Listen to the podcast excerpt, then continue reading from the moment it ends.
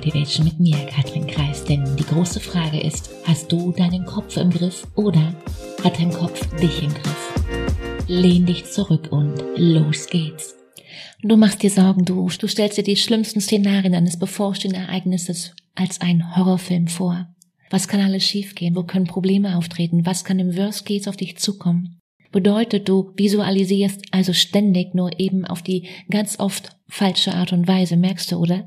Und das heißt wiederum, dein Denken und deine Einstellung wird negativ. Und anstatt nur dein Bestes zu geben, bestimmt vielleicht Angst vor einem selbstgemachten Horrorszenario dein Handeln. Viele rennen gehetzt durchs Leben und verstricken sich in mentalen To-Do-Listen, lauschen dem inneren Kritiker und fühlen sich am Ende des Tages total erschöpft ausgelaugt. Dann verspüren sie den Wunsch nach Entschleunigung, wollen Achtsamkeit üben und sich besser spüren lernen. Klar, mit Achtsamkeitstrainings kannst du Stress reduzieren, natürlich. Ich denke, du kannst jeden Moment neu starten, anders zu denken, anders zu handeln, anders zu sein.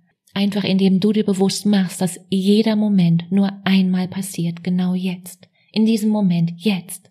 Und das heißt eben auch, du hast die Wahl, wie du diesen Moment nutzt, wohin du deinen Fokus legst, was du daraus machst. Alles ist jetzt und das wird sich auch so schnell nicht ändern.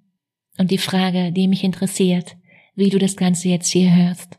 Bist du, bist du noch getriggert oder bist du voller Begeisterung, was für dich alles möglich ist? Die Frage ist ganz einfach, möchtest du deine Visualisierung zum Erfolg nutzen für dich, dann, dann braucht es ganz klar positive Bilder und eine ganz klare Vorstellung davon, wie du dein Ziel erreichen möchtest. Und die Frage bei kurz- und langfristigen Zielen ist ganz einfach. Wie setzt du deine Ziele richtig? Und hier unterscheidet sich für mich die, die es macht, von der, die es nur versucht, die drüber spricht. Und dass uns das und dir noch besser gelingt. Darum geht's hier jede Woche neu und weit darüber hinaus. Ein Coach ist nicht jemand, der dir hilft, besser zurechtzukommen. Du brauchst keine Hilfe. Ein Coach ist jemand, den du dir leistest, deine Muster zu verstehen deine Komfortzone zu vergrößern und dein Leben bewusster zu gestalten. Ein Coach ist jemand, der das Licht anmacht.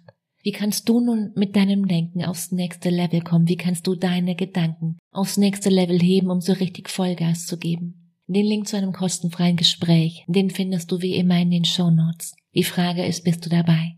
In dem Sinne, hab eine unglaublich schöne Woche. Mach dir Freude. Let's go. Fang an. Besser jetzt als morgen. Ciao, Katrin.